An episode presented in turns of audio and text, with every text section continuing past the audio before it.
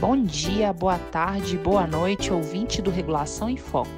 Eu sou a Camila Seixas e esse é o podcast da agência reguladora ARSA-MG sobre saneamento e regulação. Infelizmente, no Brasil, saneamento básico ainda não é uma realidade para todos e em Minas Gerais não é diferente. Segundo dados da Secretaria Estadual de Meio Ambiente, 82% da população em Minas é atendida com abastecimento adequado de água.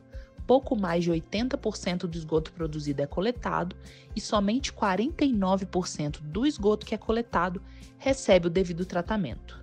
Para que esses serviços possam ser universalizados, são necessários uma série de investimentos financiados essencialmente pelas tarifas pagas pelos usuários dos serviços uma parte da receita com essas tarifas pode ser direcionada para fundos municipais de saneamento básico. E é sobre isso que a gente vai conversar hoje com o Antônio Claré, diretor-geral da agência reguladora Arsa-MG. Seja muito bem-vindo, Claré. É um prazer ter você como nosso entrevistado de hoje. Obrigado, Camila. Fico muito feliz com o convite né, e parabenizo novamente a toda a equipe da Arsai pelo desenvolvimento de mais esse produto, né, que é o podcast da Arsai, na nossa intenção de levar para o grande público, para todo mundo, não só as pessoas da área, o que é Arsai, o que é regulação e informações sobre água e esgoto em Minas Gerais. Antes da gente entrar no tema da nossa entrevista, conta um pouco para a gente quem é o Antônio Claré por trás da figura do diretor-geral da agência reguladora Arsai-MG e como foi a sua trajetória até aqui. Bom, Camila, eu sou aqui de Minas Gerais, né? Eu sou formado em medicina veterinária, com mestrado pelo FMG. Comecei a atuar no agronegócio e aí me apaixonei pelo direito, né? Trabalhando diretamente na parte de gestão do agronegócio. Acabei fazendo direito logo depois da veterinária. Sou especialista em direito tributário pela PUC, em gestão de negócios pela Fundação Dom Cabral. Durante a minha vida, praticamente toda a minha vida, atuei no privado, né? Cheguei a ser presidente de conselho da FIENG, da Federação das Indústrias do Estado de Minas Gerais, de um conselho jovem, né, o chamado Conselho Jovem. Na OAB também fui presidente de comissão aqui da OAB de Minas Gerais. E no ano de 2018 tive então uh, um grande contato com o público, que foi quando assumi uh, o cargo de procurador-geral do Legislativo de Ribeirão das Neves. Né? Logo em seguida, em janeiro de 2019, vim para o governo né, do estado como subsecretário de Meio Ambiente e de lá passei a diretor é, da Arsaia. Né? A Arsaia, para quem nos não nos acompanha tanto aqui, tem três diretores, né? a diretoria colegiada. Eu fui diretor até dezembro, quando fui selecionado é, em um programa estadual para assumir como diretor-geral aqui da nossa Arsaia. Claré, o tema da nossa entrevista de hoje são os repasses tarifários para os fundos municipais de saneamento. Então, fala um pouco para a gente como que funciona a política tarifária da Arsai de repasse de recursos para esses fundos. Por que, que ela foi criada, com que finalidade e como que ela funciona na prática? Esse fundo, essa, esse repasse, ele está previsto em lei, está né? Tá previsto na lei federal e continua previsto com a modernização dessa lei, que é com o novo marco é, do saneamento. Basicamente, um pedacinho da sua conta, né, da conta que você paga de água, esse pedacinho ele vai para um fundo, né, ele não vai diretamente para o serviço. Né? Quando você paga a conta de água, em tese, esse valor vai para os custos, né, tanto de operação quanto de investimento. Mas um pedacinho dele vai para um fundo, e esse fundo vai para os municípios habilitados aqui em Minas Gerais. Né? Vai para que esses municípios possam utilizar, é, investindo especificamente em saneamento básico. Então, eu entendo que ele é importante nesse momento, uh, uma vez que a gente, pela lei anterior, né, apesar de a gente estar com a lei moderna, a lei nova, a gente não está uh, ainda vivendo ela né, em seu máximo, né, uma vez que os blocos regionais ainda estão sendo formados né, para que possamos fazer as licitações. Então, a gente ainda vive sob a ordem anterior. E a ordem anterior, infelizmente, não proporciona os investimentos necessários. Então, esses fundos chegam como um importante investimento, como importante fonte para investimentos dos municípios. Lembrando que recentemente a Arsai realizou um seminário virtual sobre fundos municipais de saneamento básico. É, o seminário foi gravado, pode ser acessado por meio do canal da Arsai no YouTube. É uma segunda pergunta, Claré. Como os municípios podem acessar esses repasses? Quais os pré-requisitos? Como que funciona esse processo de habilitação?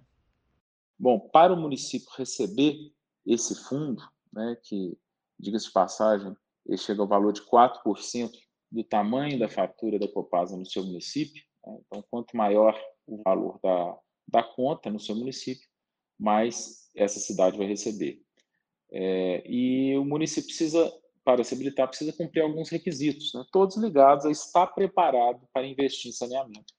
Existem alguns requisitos burocráticos mais simples de serem é, alcançados, né? como, por exemplo, a formação de um fundo, isso por via legal, mas o mais importante de todos é o Plano Municipal de Saneamento Básico, que nada mais é do que um documento que vai dizer para onde você vai nos próximos quatro anos, ou seja, onde no município você precisa de investimento, qual o tipo de investimento, né? onde você vai fazer uma obra de drenagem, onde você vai fazer uma obra, uma estação de tratamento. Então, para receber esse fundo, você tem que estar preparado. O seu município tem que dizer, olha, nós estamos preparados para receber esse fundo, nós temos onde gastar, está aqui o nosso projeto para os próximos quatro anos. Então, de todos os requisitos, o principal é esse. Eu gostaria também de pincelar em um outro importante, que é a formação do conselho deliberativo, é o conselho, porque não é o prefeito que vai decidir para onde que vai esse recurso. É um conselho dentro da prefeitura, um conselho deliberativo que vai definir a cada ano a cada mês, de acordo com o fluxo de caixa, para onde vai esses investimentos recebidos. Desde o início dessa política de repasse tarifário, lá em 2018, Quantos municípios já foram beneficiados? Quanto de recurso já foi transferido? E como que os municípios podem utilizar esses recursos?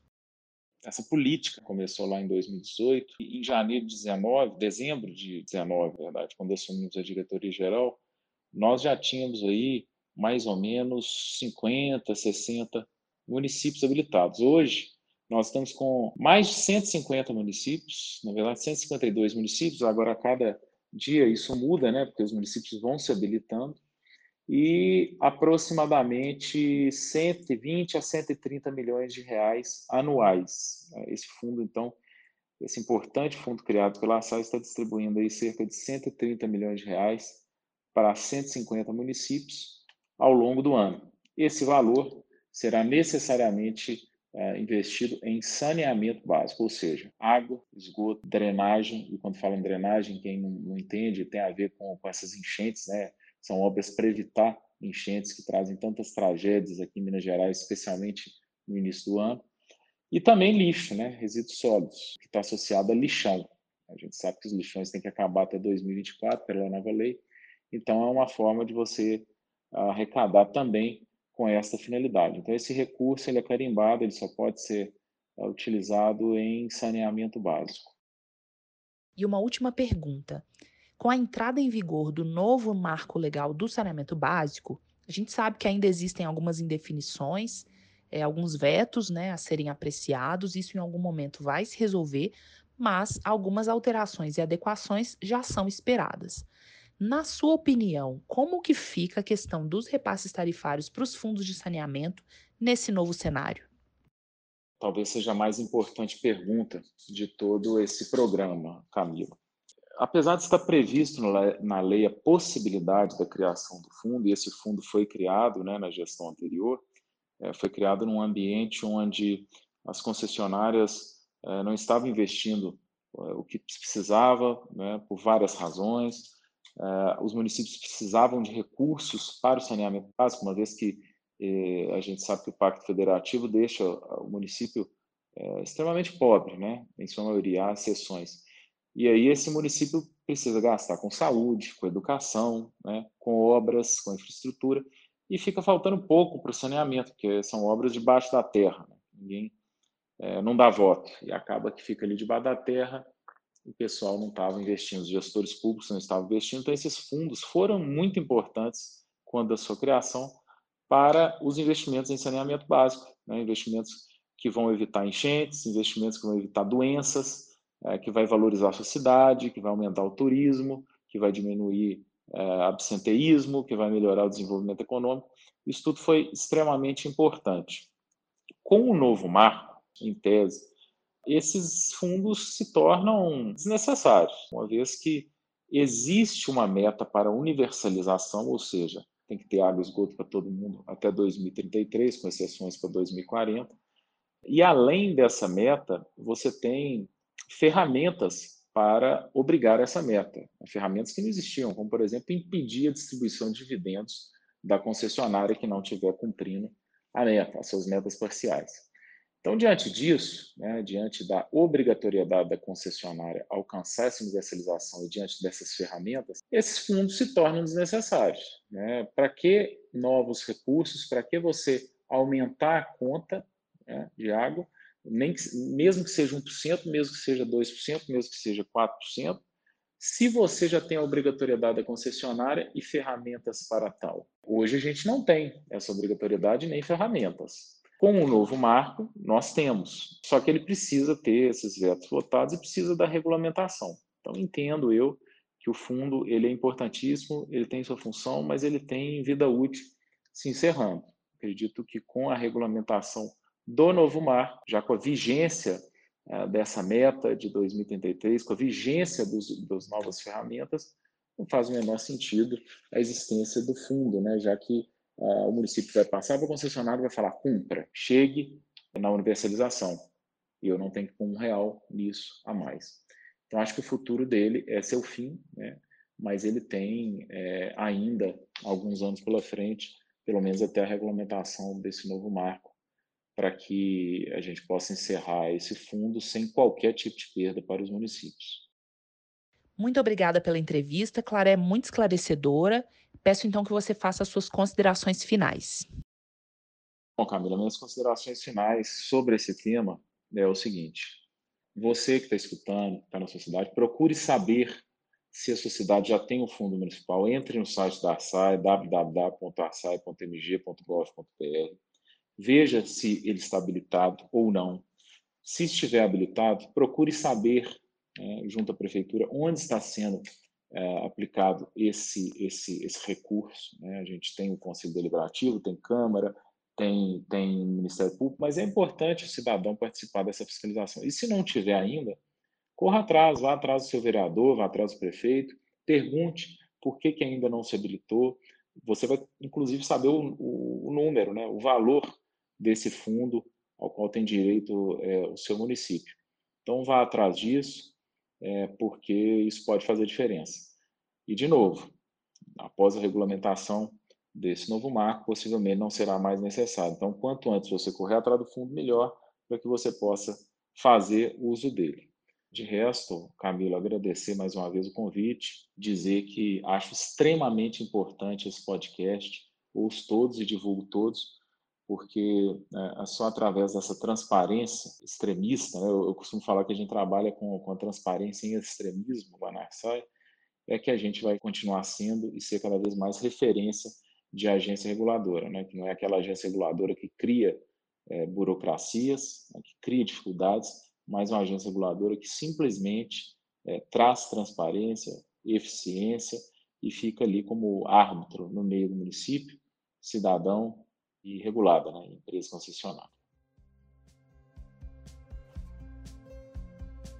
Aproveito a oportunidade para divulgar a revista Regulação em Foco da Arsa-AMG. É uma publicação eletrônica semestral que tem como objetivo divulgar artigos técnicos, artigos de opinião, entrevistas, além de uma variedade de outros textos informativos elaborados por pesquisadores e especialistas que atuam no setor de saneamento e regulação.